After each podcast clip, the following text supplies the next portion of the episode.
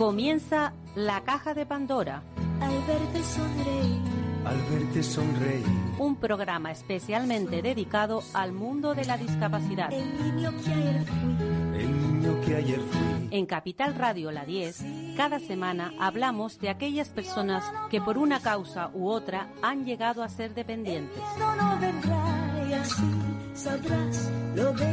Lo presenta y dirige Paula Romero. Caen Caen mil lágrimas al mar. lágrimas. Hola, aquí estamos nuevamente.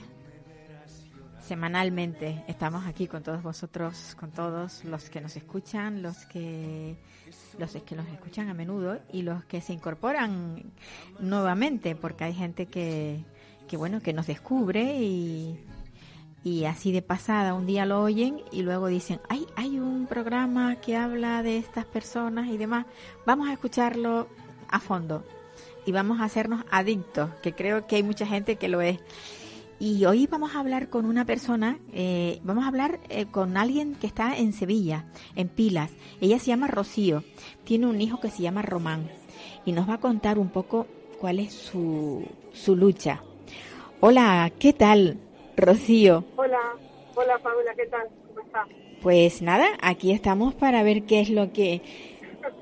¿Cuál es tu, tu batalla diaria? Porque eh, tener una persona con una discapacidad eh, se supone un- una lucha constante, ¿no? Y son batallas tras batallas las que vamos ganando. Pues sí, yo tengo un niño que el mes que viene cumple cinco añitos, que tiene una enfermedad rara, que es síndrome de Angelman.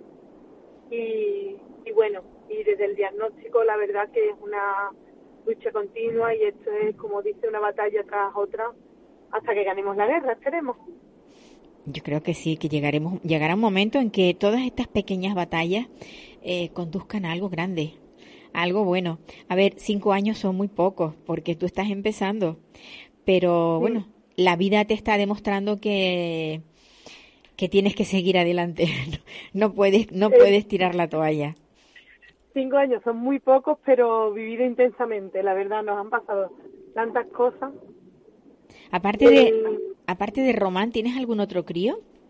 Y tengo otro niño que tiene siete años. Entonces, claro, yo cuando me quedé embarazada, yo quería que, que los dos hermanos se llevaran poco tiempo para que jugaran, para que fueran amigos y bueno, Claro. hasta que nos llegó el diagnóstico y ya con el diagnóstico pues se nos paró un poco todo. Hombre, la, la idea que tenías de que pudieran ser amigos mm, mm, un poco pues se se frena, aunque no quiere decir que vayan a ser enemigos, pero esa No, camaradería que, o sea, el, el, el que sean camaradas, el que vayan juntos a todos lados, pues un poquito debe haber frenado tu, tu idea, ¿no? Claro, lo que pasa, Paula, que nosotros en nuestra vida normal, en nuestra vida cotidiana, tenemos poco contacto con la discapacidad y con las personas con discapacidad. Claro. Lo vemos como mm, una vida paralela, ¿no? Que ellos están ahí y hasta que no te llena, te llega de golpe y no te metes de golpe en el mundo de la discapacidad, no eres consciente, ¿no? De lo que hay. Entonces, claro, yo creo que eso es lo que quizás deberíamos de intentar cambiar un poco, ¿no? El que el mundo de la discapacidad no vaya en paralelo, sino que mm, es la misma realidad para todos. Entonces, el mundo es el mismo para todos y todos deberíamos de estar mm, en relación con todos. Sí. Y no que cuando llega a lo mejor un diagnóstico o llega a lo mejor con un accidente, cuando llega la discapacidad, se nos hace un mundo, se nos cae el mundo encima y pensamos que es lo peor que nos podía haber pasado cuando realmente no es así. Cuando realmente tenemos que intentar sacarle pues el lado positivo y bueno, y al fin y al cabo yo tengo un hijo maravilloso que ellos dos se llevan genial y que ellos tienen su propia relación. A lo mejor no es la relación que yo tenía en mi cabeza previa, pero que también es una relación de hermanos, además bonita. Pues sin lugar a dudas, porque además me imagino que el otro será su maestro, eh, será su apoyo, será todo. Claro, claro, claro, el otro lo lleva siempre por delante. Claro, pues yo a mí eso que has dicho me, me parece muy bonito, lo de lo de que deberíamos de conocer más porque así la sorpresa no sería tan gorda cuando alguien Claro, Sí, cuando a alguien le, le, le- le diagnostican un caso de, Mm. de estas características. El síndrome de Angelman, eh, no hay muchos, muchos niños eh, diagnosticados con ello. Tú has dicho que es una enfermedad rara. eh, que no es que sea rara, sino que, que, que no es muy frecuente, por eso se les denomina rara, ¿no? Claro, porque la prevalencia es muy pequeña, es Claro, uno entre 20.000 nacimientos. fíjate. Entonces en España pues habrá 200, 250 niños con esta con este síndrome. Y tú antes, antes de, de, de- de tener a tu niño, eh, como tú has dicho, no has vivido el, el mundo de la discapacidad. Mm, ¿Había a tu alrededor alguien, en algún momento conociste a alguna persona que supieras que tenía, no, no el síndrome de tu chico, sino pues otra cosa, puede ser síndrome de Charge, síndrome de Down, Sí. hay muchos más síndromes, sin duda. ¿Conocías a alguien que tuviese alguna afección de este tipo? El caso es que yo tengo unos primos hermanos que tienen una, una enfermedad, creo que de hecho no, no le pus- llegaron ni a diagnosticar de ponerle un nombre, no era un poco degenerativa de los músculos que poco a poco pues ha, han- ha hecho que ellos no puedan caminar y, y han fallecido porque no, los pulmones se le paran porque no tienen fuerza los músculos para respirar. Y, y es curioso porque sí que es verdad que ellos son primos hermanos que son muy cercanos y teníamos mucha relación, pero ellos como que estaban en casa y entonces era como que eran personas normales entre comillas, pero que solo tenían el problema de los músculos. Ajá. Entonces era como que no eran realmente, no los veíamos como discapacitados realmente, cuando es una tontería porque también lo eran, ¿no? Claro, claro. Pero es curioso cómo mm, maquillamos la realidad, ¿no? No sé, Sí. como eran mis primos y ellos, tú hablabas con ellos y ellos tenían una vida casi normal, por así decirlo, pues no lo veíamos como una discapacidad a lo mejor de un niño con parálisis cerebral, ¿no? Claro, porque, porque era algo menos evidente, era algo menos evidente. Claro, era. Entonces yo creo que, que es eso, que la visión que, que tenemos o que solemos tener de la discapacidad no es real, no no es real. Bueno, con la edad que tiene tu crío, pues estará en primaria, evidentemente. ¿Está acudiendo Sí. a un a un colegio concertado o a un colegio especial? ¿Cuál- No. Aquí nosotros como vivimos en Andalucía, en Andalucía tenemos la posibilidad de que vaya a un colegio ordinario. Hay algunos colegios ordinarios que dentro del colegio tienen un aula específica para niños con necesidades educativas, pero mi hijo, por ejemplo, va a uno en el que no hay aula específica ahora mismo. Él está en un aula ordinaria, como está en infantil, eh, él tiene los apoyos dentro del aula. Tiene una monitora para, pues, para llevarlo al baño, para el desayuno, tiene una PT con la que hace las actividades y entonces él ahora mismo recibe los apoyos dentro de la clase.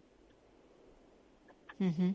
O sea, y, y eh, tu hijo, o sea, el síndrome de Angelman, eh, ¿qué es lo que, cuál es la característica principal, la que podamos nosotros ver sin, sin ser un profesional? ¿Qué, qué es lo que se ve en tu hijo que se nota que tiene esa, ese síndrome? Pues yo te diría la sonrisa. Ellos siempre se están riendo y Ah, tienen un de brazo. ¡Qué bonito! Sí, sí. Ellos, a ver, tienen dificultad a la hora de andar, ellos no son verbales, pero tú cuando lo ves en el parque, tú lo único que ves es que sonríe mucho, es muy alegre y aletea con los brazos. Eso yo creo que es la característica que si tú lo vieras, lo identificaría de los demás. O sea, que él está siempre feliz. Sí, siempre, Qué siempre, bueno. siempre, siempre se ría. De hecho, una de las primeras cosas que yo le dije al neurólogo antes de conocer el diagnóstico fue esa, que mi hijo que se reía mucho, sonreía demasiado. Mi niño es un niño feliz. dieron- sí, nos dieron el diagnóstico con un añito, justo con un año, y yo decía es que yo nunca he visto un bebé que se ría tanto, a destiempo, siempre Qué se estaba curioso, ¿eh? riendo. Y lloraba, bueno, no lloraba, sino a lo mejor mm, tenía un golpe y él, su, re- su reflejo era reírse antes que llorar Ajá, qué y curioso. me resultaba extraño. Y entonces, claro, y una de las características, pues eso, es la sonrisa y la felicidad que tienen siempre. Pero y el, el, el sentido del dolor sí lo tienen, ¿no? Pero tienen el umbral muy alto, Ah, entonces vale, tienen que sentir claro. mucho, mucho, mucho dolor para ellos quejarse. Claro, claro, claro. Mm. Y el desarrollo, o sea, en cuanto a, por ejemplo, el desarrollo cognitivo, eh, él eh, ha aprendido a hablar, eh, cómo se, se expresa bien, cómo es la, cómo es la cosa. Nosotros ahora mismo no estamos intentando hacerlo a través de un de una tablet, de un sistema de comunicación aumentativa, Ajá. porque ellos tienen problemas de, en la musculatura, ¿no? De distrafia. Ujú. Ellos no controlan bien los movimientos. Entonces, para ellos es difícil aprender la lengua de signos.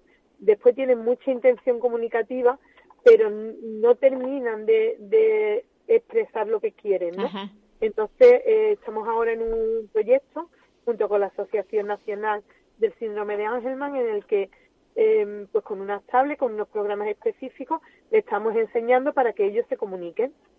Y la verdad que está respondiendo bastante bien, que está, que claro, que él cuando ve que a través de la tablet los demás le entendemos, pues la verdad que... O sea, tú te comunicas con él igual que, por ejemplo, en el autismo mm, con pictogramas. En este caso no es un pictograma, que son imágenes, pero en El la... papel, Sí, en vez de ser el pictograma en papel, pues en la lo tablet. tienes en la tablet. Sí, exacto. Y él te pide las cosas a través de la tablet. Ahí va. Sí. Ahora Qué mismo le estamos enseñando pues el más, el me gusta, mm, porque además la tablet, eh, Paula, el sistema este tiene los iconos siempre en los mismos lugares, con idea de que él cuando aprenda, igual que nosotros ahora escribimos en un ordenador y yo no tengo que mirar dónde está la A para saber Porque, que está la A, claro, porque la tienes ahí, sí, sí, sí. porque ya lo sé que siempre está ahí, Sí, pues sí, esto sí. es igual, ¿no? Los verbos, los pronombres, el, mm, han hecho un estudio de cuáles son las palabras que más se utilizan Ajá. y están súper a la mano y siempre están donde mismo. Entonces él ya sabe que el más está ahí cuando quiere eh, comer más o más fruta o más lo que quiera, le da el más o el agua, el pipí y tiene las cuatro cosas así más más importantes. Sí, la y ahora pues le importante. trabajamos los verbos, el me gusta, el quiero, el te ayudo, el y en eso estamos ahora mismo. Qué bien, qué bien. Es una maravilla, la verdad que y un alivio pensar que al final él puede comunicarse, aunque sea mediante, Claro. bueno, que, que, que es un sistema bastante, si lo aprende, eh, vamos, que se maneja perfectamente con él.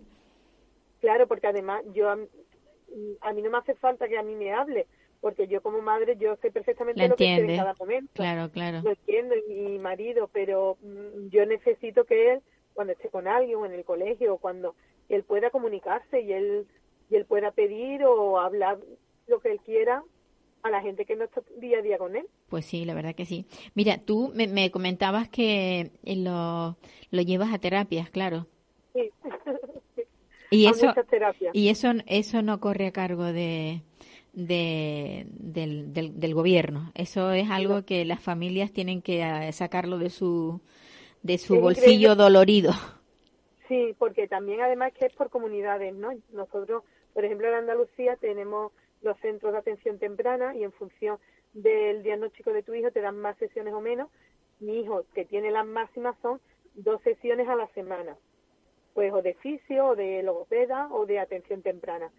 Por ejemplo, yo cuando voy al médico a mí me dicen que Román tiene que tener fisio diaria porque ellos tienen unos problemas en, la, en los tendones de Aquiles que se les acortan, entonces la fisio es diaria pero mm, el médico te dice que tienes que llevarlo diariamente a un fisio, pero después el sistema solo te paga una sesión o dos a la semana. Claro, que eso no. que tú, bueno, y lo demás, Claro, claro.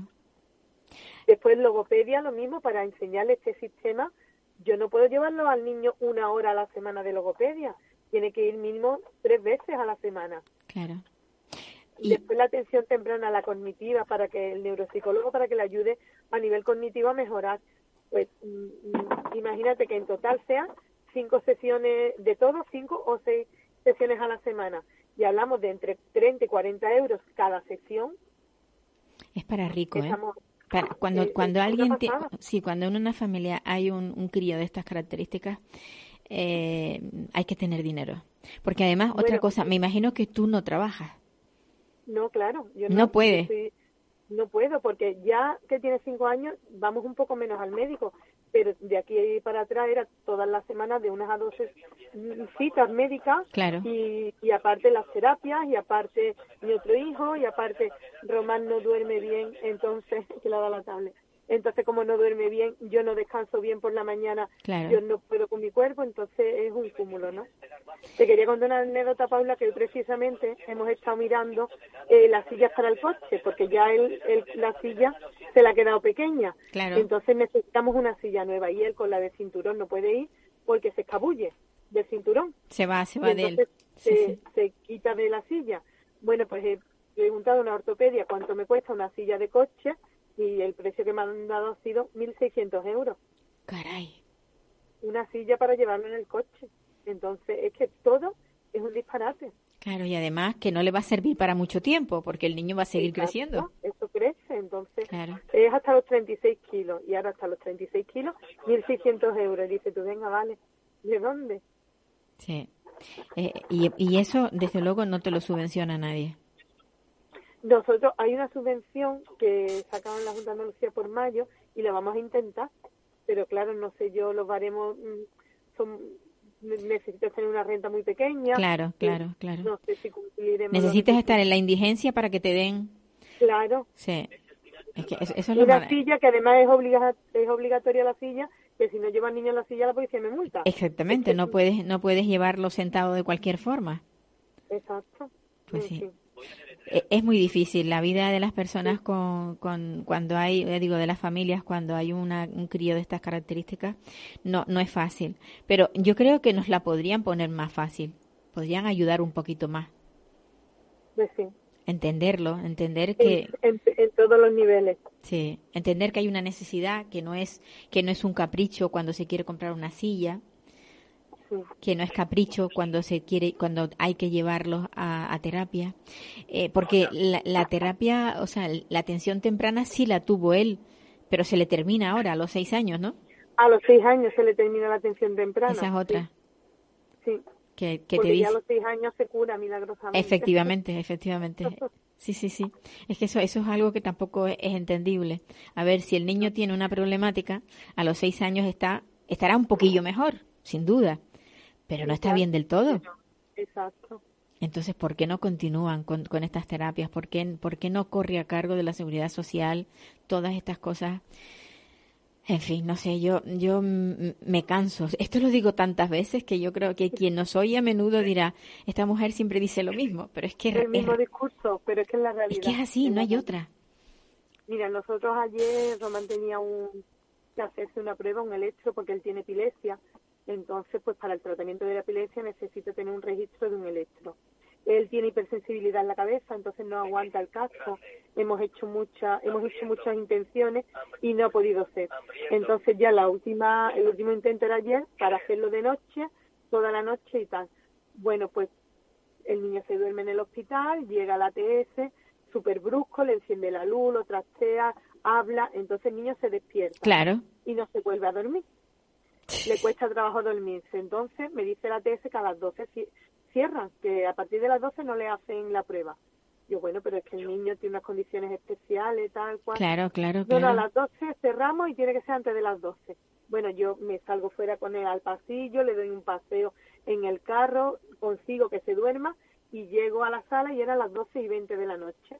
Y me la encuentro cerrada, Paula. La habían ido. Qué barbaridad. Además, con la poca, con la poca, eh, eh, digamos, yo digo inteligencia, ¿eh? Porque si sabes que el niño dormido le puedes hacer la prueba, ¿por qué haces tanto jaleo para despertarlo? pues, pues mm, poca sensibilidad, poco Totalmente, tacto, totalmente. Fueron mm, y, y ya está. Y entonces yo ayer de noche, de madrugada, me tuve que volver a mi pueblo y Y, sin y la la prueba y sin la prueba. sin la prueba, sin la prueba. Entonces es, es- ya no es a nivel económico, porque a nivel económico nos vendría muy bien, la verdad, pero ya necesitamos también un poco de sensibilidad, Sin duda. de empatía, sin ¿no? duda, sin duda, sin duda. De, no sé, de Sin lugar a duda. Da pena. Eh, lo que estás contando es que de verdad da pena. Esto y no y esto no has puesto tú ninguna denuncia diciendo Yo No. puse una reclamación. una Y la reclamación. semana, sí, porque mañana es festivo, mañana es festivo aquí en Andalucía, Ujú. entonces la semana que viene me llegaré al hospital y hablaré pues con el con el superior, con el jefe del servicio, con algo tengo que hacer. Claro, que claro que sí, sin duda. Sin duda, sin duda. La, la, la poca empatía de, de esperaros que el niño tiene unas necesidades, que tiene una- un cuadro complicado, esperaros un poco. Es que yo, yo, yo iría más lejos. Es, es, no son profesionales, no son buenos profesionales, porque un profesional se tiene que poner en el lugar de, de- del, del paciente y saber que, que- qué necesidades son las que tiene el paciente. No puedes actuar como si estuvieras detrás de un mostrador. Eso es otra cosa distinta. Pero en fin, ¿qué le vamos a hacer? Rocío, yo mm, la verdad es que me- a mí me encantaría mm, que todas estas cosas llegaran donde tienen que llegar porque no hay no hay otra forma mm, de, de hacerlo sino a través de, de un medio de comunicación para no solamente para crear empatía en, en, en, los oyentes, sino para que esas personas que trabajan en esos lugares tengan un poquito de conciencia y un poco de, de, de, no sé, yo diría hasta de, corazón. De humanidad. Hasta de corazón, sí, de humanidad, como tú has dicho. Rocío, un abrazo enorme. Muchas y, gracias, Paula. ¿eh? Y me ha encantado. Me ha encantado hablar contigo. A ver si. Sí, a ver si Román, si Román sigue para adelante y tú puedes tener un poquito de más libertad. Ojalá, ojalá vaya todo genial y, evolucione muy bien. Pues sí, un abrazo enorme. Muchas gracias, un beso muy grande. Hasta luego.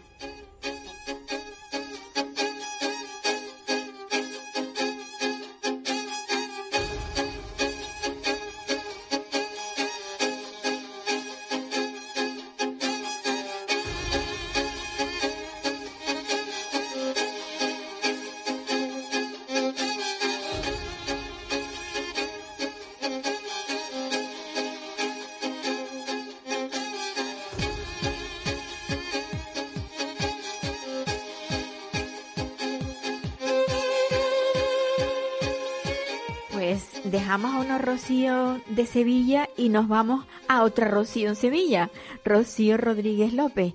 Ella es la mamá de Valeria y no es la primera vez que la tenemos en, nuestra, en nuestros micrófonos porque la mamá de Valeria es mucha mamá. Es una mujer mm, que, bueno, que yo creo que se rompe la cara casi contra, contra las personas indeseables que han tratado muy mal a, su, a su niña. Eh, Valeria es una niña con autismo no verbal y, ha sufrido, sufrió en un, en un colegio malos tratos y su madre, bueno, pues, pues es una gran guerrera. Hola, Rocío. Hola, Paula, buenas tardes. ¿Cómo está Valeria? Pues Valeria está bastante bien, está muy bien, con secuelas, como siempre digo, que tenemos que seguir trabajando, pero está bastante bien. Pues yo me alegro muchísimo porque, a ver, que todo lo que hacemos las madres por nuestros hijos siempre parece que es poco.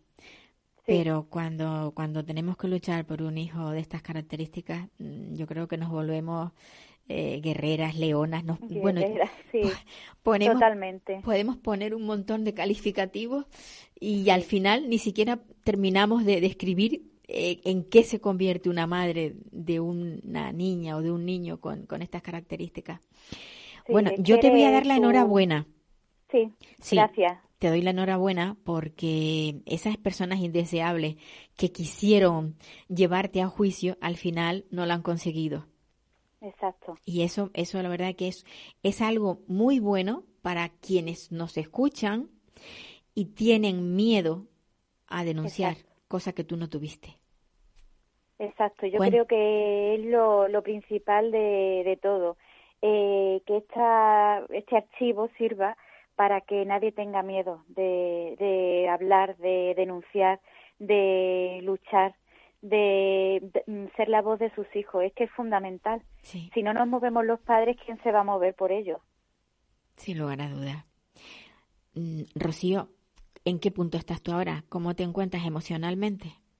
Bueno, pues Paula, esto realmente ha sido un masazo para mí, muy fuerte, porque aunque tú sabes que no has hecho nada, que bueno, que era algo que no tenía mucho sentido, que se me imputaba por cosas realmente que, que si le das la vuelta se parece bastante a, a lo que sí le han hecho a mi hija, pues llega un momento que realmente ya es que no puedes más ya no puedes más del daño, del daño moral, daño psicológico, daño físico, porque eh, realmente todo esto te afecta tanto psicológicamente como a mí ya físicamente.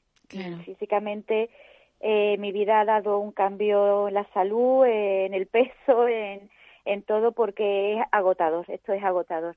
Te das cuenta de que luchas contra gigantes que cuando todo pasa al principio te dicen que todo va a salir bien, que todo ves mm, eh, soluciones a muy corto plazo, pero luego te das cuenta de que no, de que luchas contra muros, contra gigantes y que es muy difícil, pero que yo ahí voy a seguir, ya me pueda costar la salud, yo voy a seguir hasta el final, hasta que estas personas tengan lo que creo que merecen, que es la inhabilitación. Exactamente.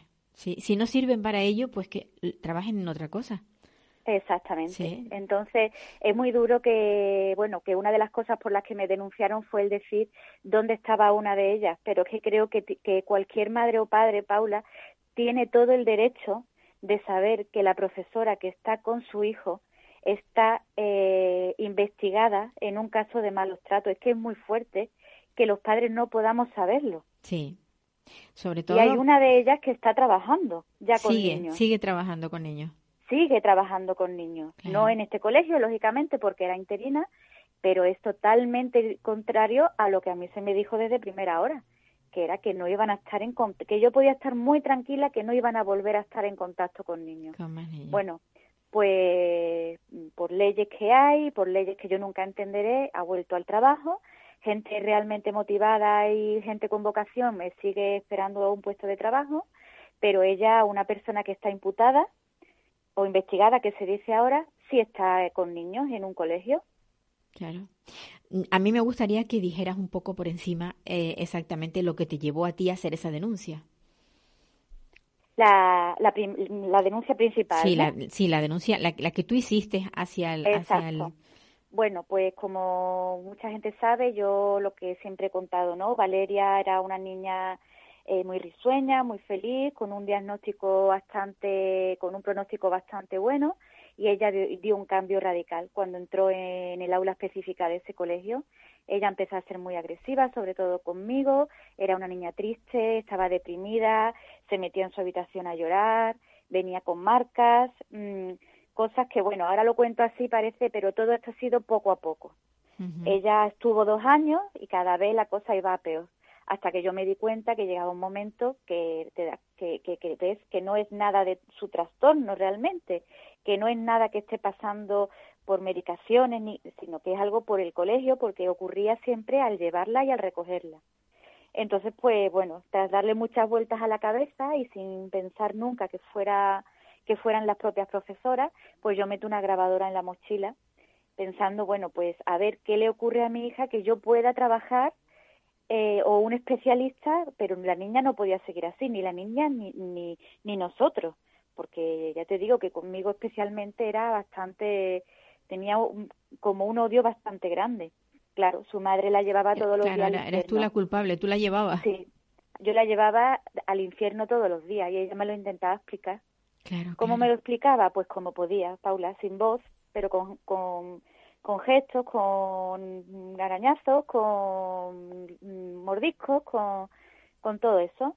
Y es muy duro contar esto porque, bueno, es tu hija y es duro que cuentes que tu hija te hace eso, pero bueno, eh, llevar en verano mangas largas, eh, decir que había sido el gato, cosas así, es muy duro psicológicamente y cuando escucho la grabadora, pues cuando noto que, noto no, vamos, clarísimo, tuve mucha puntería, como siempre digo, o ha sido un infierno, son mm, cinco horas y pico de verdaderos, lo digo mm, supuestamente, no, me gusta decirlo porque para mí no es supuestamente, pero bueno, lo tengo que decir, malos tratos y vejaciones muy fuertes hacia una niña de siete años y una incompetencia totalmente eh, laboral increíble. Bueno, pues eso al final eh, eh, dicen que la mejor defensa es un buen ataque. Ellas lo que hicieron fue atacarte.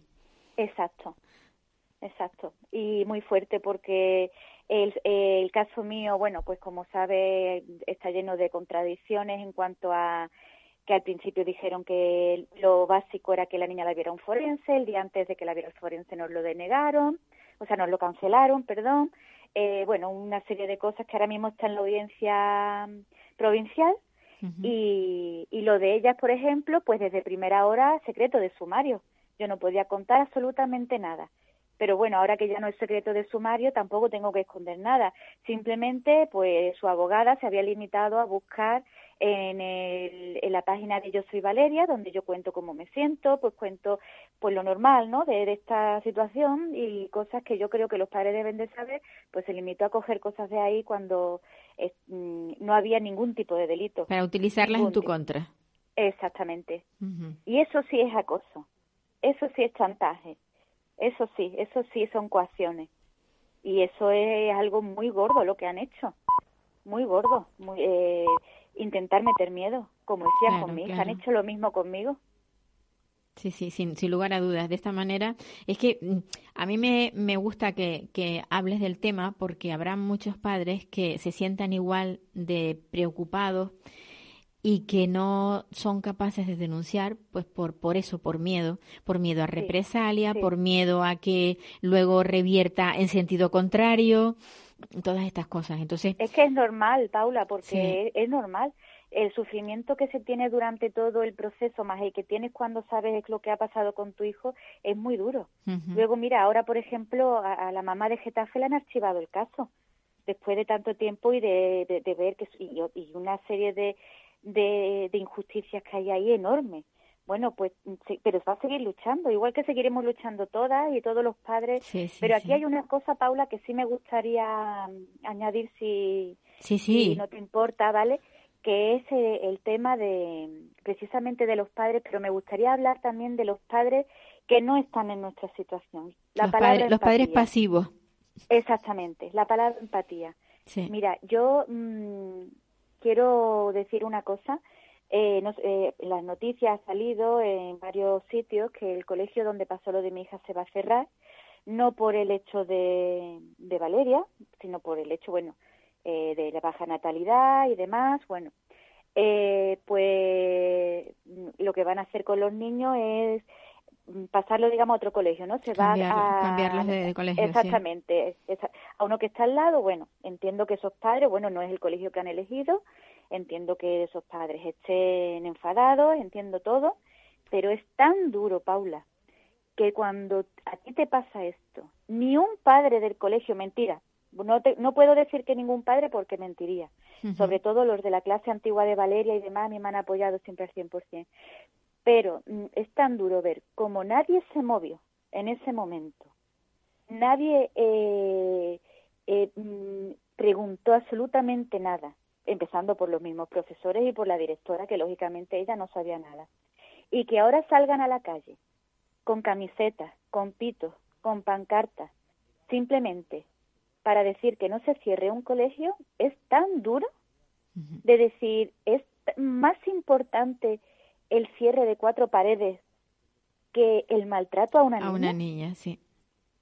Es de verdad, eso a mí me ha tenido muy mal, porque encima, encima a mí se, se me ha, a través del grupo de Valeria y demás, eh, se me han dicho cosas, mm, barbaridades, barbaridades que he estado hasta mirando con mi abogado para denunciar, por el hecho de que yo no dejaba la- a- eh, en paz al colegio. No, vamos a ver, no se trata de, de a mí me parece estupendo que, que, que yo de hecho no tengo ningún problema en contra de que ese colegio siga adelante, pero mm, ese corporativismo y ese miedo también, también quiero hablar de la palabra miedo Miedo, sí. de sí. muchos padres que no tienen niños con dificultades, pero tienen miedo a esa, a ese corporativismo que existe, eso pasa en muchísimos colegios y eso también es muy duro, ¿eh?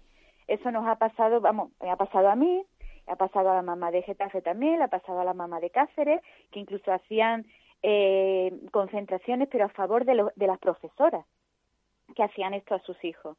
Esto es muy duro. Y esto y lo que pasa, Paula, es que eh, hasta que a ti no te pasa algo tan fuerte en tu vida como tener un niño con una discapacidad, nadie se pone en tu lugar y tú miras nada más lo que a ti te duele y lo que a ti te interesa. Y para mí, sinceramente, esto ha sido mm, cruel. Para mí esto, cu- cuando yo he visto cómo se manifestaban de esa manera y que nadie nunca movió un dedo desde el colegio por Valeria, para mí esto ha sido cruel. Entonces sí. quería hablar del miedo a la denuncia y del miedo al corporativismo. Yo creo que ambas van unidas.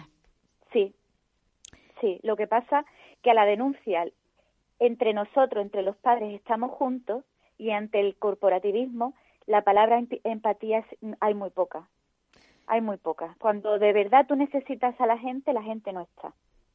Cuando tú de verdad cada uno mira su ombligo Pues sí. y los niños y cada uno le importa el suyo. Mira, el, el caso tuyo, eh, bueno, tú lo conoces perfectamente porque es tuyo.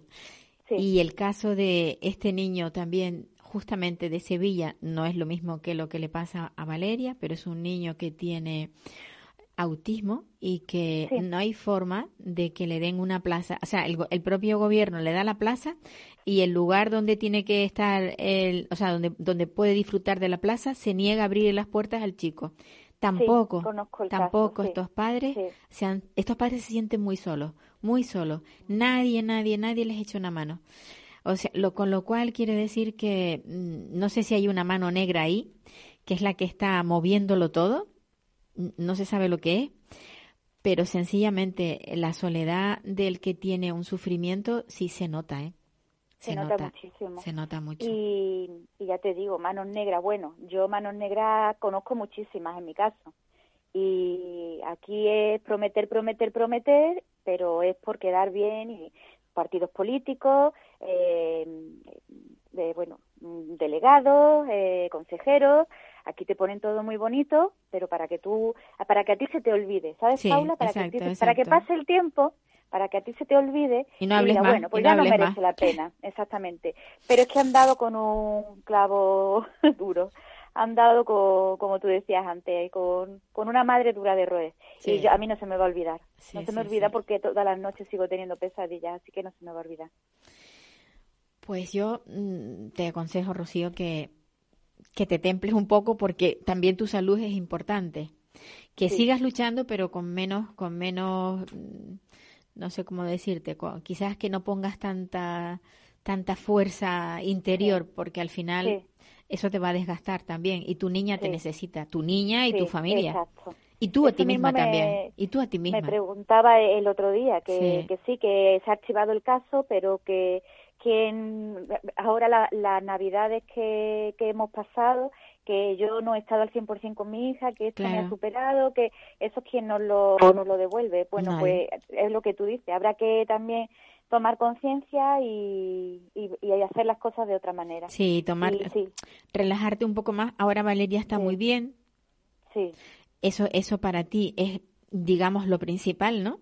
sí. No, no, Porque- totalmente, claro. Sí, Claro. sí, lo que me da mi fuerza todos los días. Sin duda. lo que nos da fuerza todos los días, ver lo feliz que es, lo bien que está en su colegio nuevo, que es una pena, como siempre hablamos, que se haya tenido que ir a un colegio de educación especial cuando tú sabes bien lo que nosotros luchamos por una inclusión, Sí. pero que yo sigo diciendo que hoy en día la inclusión eh, es una utopía y que ojalá lleguemos, pero que hoy en día no la hay. No, no, es bastante, va a ser bastante complicado, sobre todo de que el Sí. profesorado entienda que se puede trabajar con, con niños Exacto, de, un- de un lado y de otro, y, y juntos. exacto. Pero- que no son un estorbo, que no son Exacto. eh, un hay, eh, hay que cambiar mucho la mentalidad y hay y cada vez pues gente con más vocación y con más ganas que las hay también eh que Y, los hay y esa, esa es la pena, que haya gente con vocación y que no esté trabajando y que luego estas otras personas, porque han sacado su plaza, estén ahí y sean inamovibles.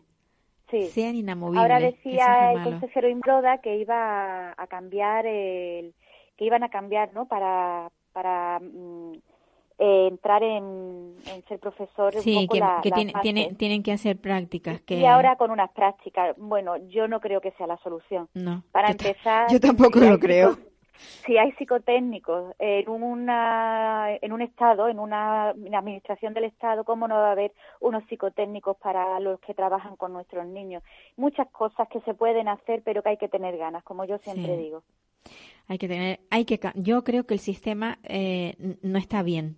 Habría que darle un, un repaso y cambiar las cosas que no están bien. Sencillamente eso.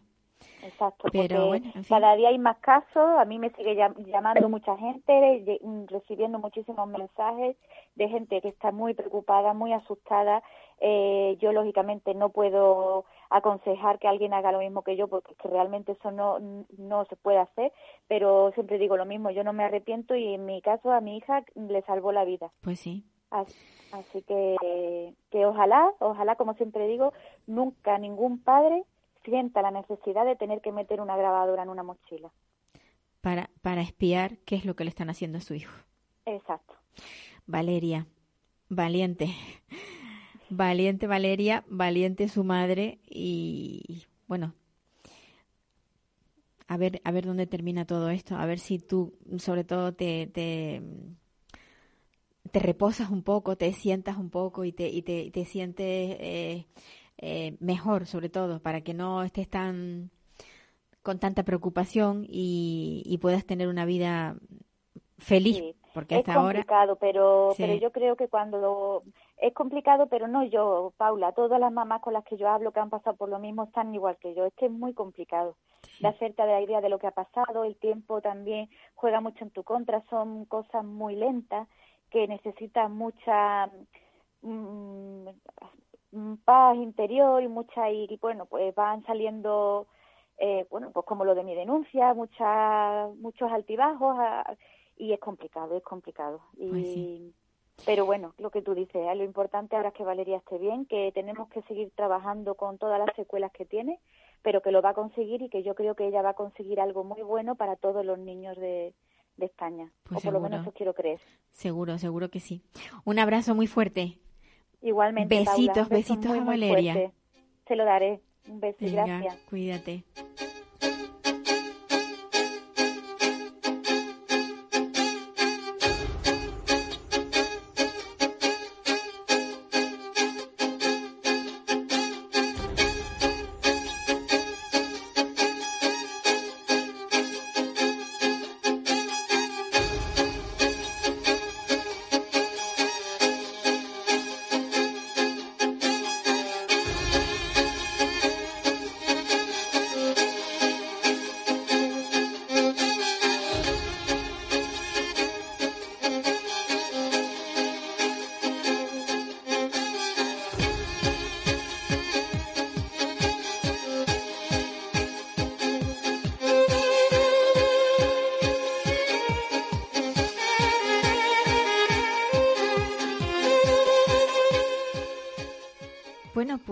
Desde Sevilla nos vamos hacia el norte. Vamos a hablar con, con Vanessa Hernández Díaz.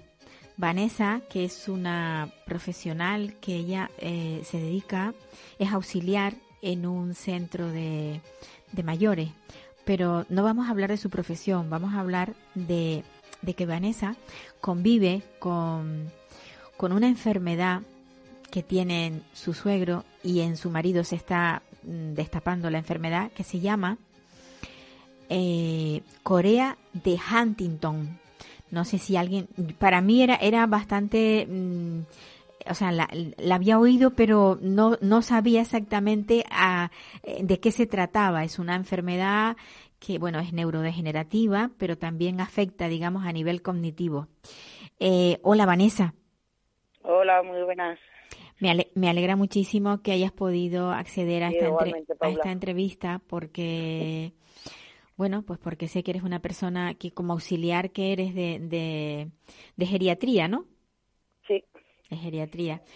El, el, el ver a tu suegro que con esta enfermedad se está deteriorando, me imagino que lo estás, lo estás padeciendo muy, muy de cerca y, y estás muy preocupada, bastante. Bastante. Sobre, y sobre Es todo un porque ta- muy, es una cosa muy difícil de explicar.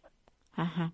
Esta, esta enfermedad eh, es hereditaria, Sí, es genética. es genética. ¿Y se, se destapa? eh, ¿a, qué edad, ¿A qué edad empezó mm, eh, tu suegro a tenerla? Mi suegro se la diagnosticaron hace unos tres años. Pero me Hace decías, unos tres años empezó con... em, Se le olvidaba las cosas, decía que las hacía y realmente no las había hecho. Empezó a dejar de asearse. Luego decía que había cambiado las ruedas del coche, las había cambiado y luego decía que no. Pérdidas de memoria, así. y a nivel, a ni- o sea, eso a nivel cognitivo, pero también Sí. me comentabas tú que se volvían agresivos. Sí, También entra el, te- el es tema, o parte sea, de la enfermedad, sí. forma parte de la enfermedad. o sea, Porque son, les dan como brotes psicóticos. Ajá. ¿Y este tipo de enfermedad, eh, qué solución es la que les dan? O sea, ¿qué solución le, han- le han dado a...? a- Pues ahora está, hay, no hay cura, hasta el momento no hay ningún fármaco que, que cure o frene lo que es la enfermedad. Solo hay antidepresivos que calma para que estén tranquilos. No hay, de momento no hay nada. Esta enfermedad es, o sea, te produce discapacidad, claro. Sí, sí. Con lo cual, este, tu suegro no podrá trabajar. No, no. Mi suegro está jubilado porque era minero, Ajá. pero en otras personas les causaría una discapacidad de no llegar a poder trabajar. Porque les causan unos movimientos muy bruscos. Están todo el día como, no sé, como si fueran una marioneta, para que usted me entienda. Ajá. Es- tú me decías que a tu a tu a tu eh, esposo, a tu marido también se le está, eh, digamos, eh, descubriendo la enfermedad. Sí. ¿Y en qué grado está tu tu esposo? Él se lo han diagnosticado ahora. O sea, que es muy temprana. ¿Y cómo cómo la está la está llevando? O sea, él él es consciente de lo que le está pasando, claro. Sí, claro que es consciente. ¿Y cuál es cuál es la, el, o sea, qué no sé qué actitud ha tomado él? ¿Está preocupado? ¿Está eh, En el momento que se la diagnosticaron, pues la verdad que muy duro. Ahora ya, claro, ahora ya va, va asimilando, ¿no? Ya, asumiendo lo que tiene. Pero él va sí, él, pero, mm, a ver, él sigue, él, él- asume. él sí trabaja, tu, tu marido sí trabaja. sí, claro, sí. O sea, que no ha llegado a un extremo en el que no puede ir a trabajar. No, de momento no. ¿Y, y toma alguna toma alguna medicación para, digamos, para frenarla? Estu no, no hay nada, no hay... Para nada. No. Por desgracia no... No hay nada. Es, es algo que no... ¿Y sabes eh, el, el número de personas? O sea, es una enfermedad rara, pero ¿sabes? ¿Tienes por casualidad algún dato? Eh, No, estamos en ello, estamos citados, bueno, estamos ahora pendientes de que nos llamen del clínico de Zaragoza para hablar con un neurólogo que está más especializado en lo que es la enfermedad para informarnos de todo, ¿sabes? Para en temas de ayuda social, para que nos ayudaran, ¿sabes? Para poder llevarlo, para poder hablar en temas psicológicos. ¿Y qué apoyo? ¿A qué apoyo tenéis vosotros de Ahora mismo psicológico, psicológico? tanto mi pareja como mi suegro porque lo llevan los psiquiatras y yo psicológico. ¿Vosotros estáis exactamente en qué ciudades donde, donde vivís? En un pueblecito de Teruel, Y, en Aragón. y está claro que ahí la atención médica tenéis que desplazaros, ¿no? Sí, sí, Zaragoza. A Zaragoza, todo lo que, lo que tengáis que hacer Sí. tenéis que ir de un lado a otro. ¿Cómo te las arreglas tú para Pues, echa- en echar una mano? como puedo. Claro, porque, porque teni- teniendo trabajo y, y teniendo que ayudar, pues eso, a lo mejor eh, en, en la casa con el, con tu suegro, no sé si tendrá, si vive tu suegra, quiero decir, no sé si No, la, no, él está con nosotros, está con mi marido y conmigo. o sea que la situación vuestra es bastante complicada. Sí. Por eso me pongo tanto en, en los lugares de otros familiares. Claro. Hombre, yo creo que cuando alguien tiene un problema de, ese- de estas características, la empatía mm, aflora. Aflora, aflora, y mucho. Sí, sí, sí. Y, y, y bueno, ¿qué perspectivas tenéis vosotros? Si, si no hay ayudas, no hay demasiada cosa. eh, Pues de momento cuando vayamos a Zaragoza, que el doctor este pues ya nos diga, pues hay una asociación en tal comunidad, pues tendremos que hacer todo lo posible, aunque sea una vez cada X meses o cada X tiempo, pues poder hacer por llegar, ¿sabes? ujú. Y, y Claro, la, valora- es que- la valoración que, para, para por ejemplo, para, para poder acceder a, a la ley de dependencia, eh, tu suegro, que es el que peor está, ¿está valorado? Estamos en ello, estamos en tramitación, También. sí. Bueno, o sea que está, está, lo tenéis todo, pues digamos, eh, Sí, estaba todo así en, en piel de arriba, en, en inicio. sí. No sé cómo. Espero que todo esto vaya bien, que se, que se resuelva.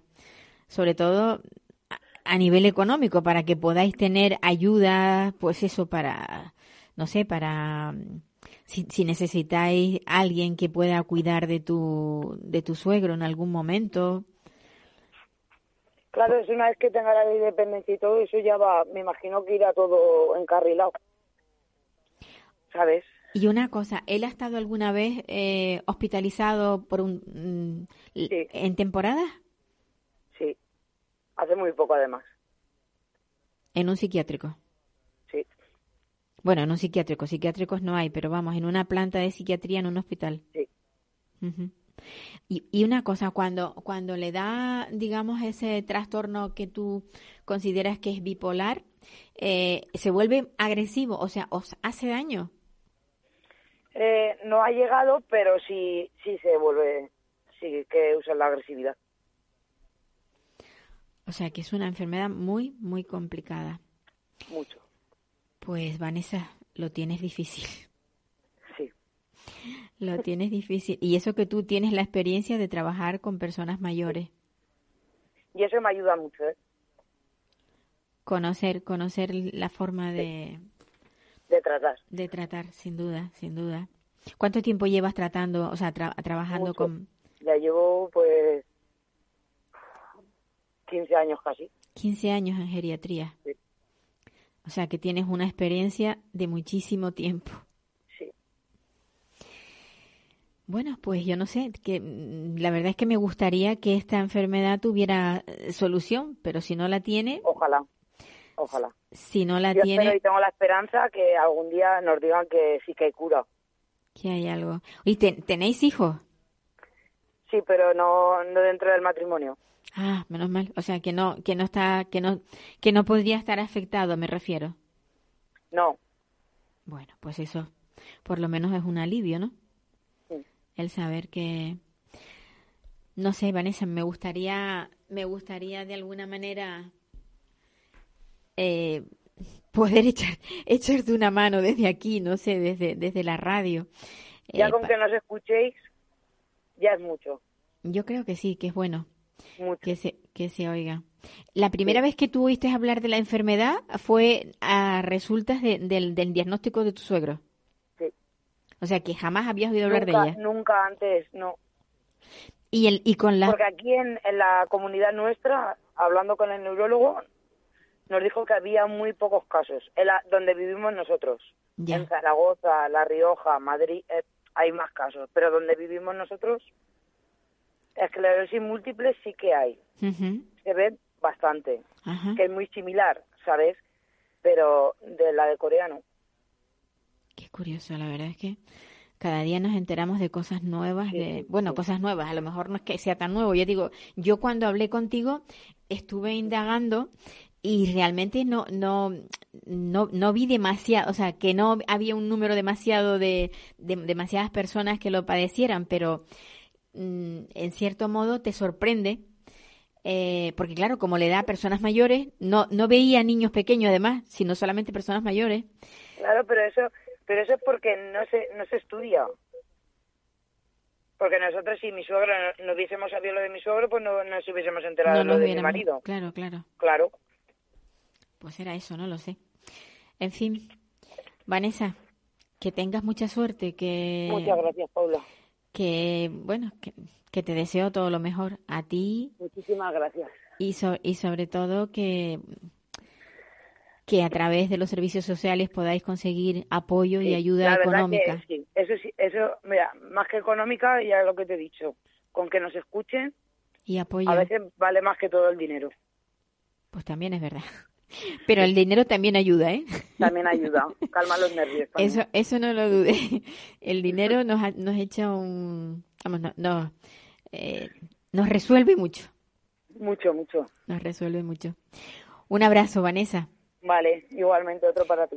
Que sigas adelante luchando con, con esto que no es tuyo, pero que, que lo haces tuyo, evidentemente. Pues nada, la verdad que esta enfermedad mm, eh, se llama el síndrome de Corea de Huntington. Es una, una enfermedad muy extraña, muy rara, pero que está ahí y que quien la padece, pues eh, lo tiene bastante difícil.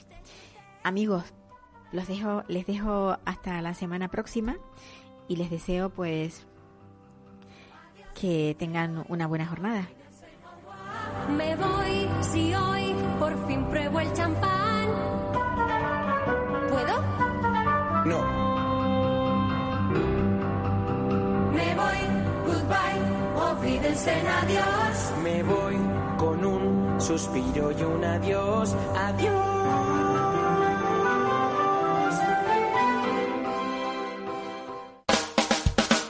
Capital Radio. Música y mercados.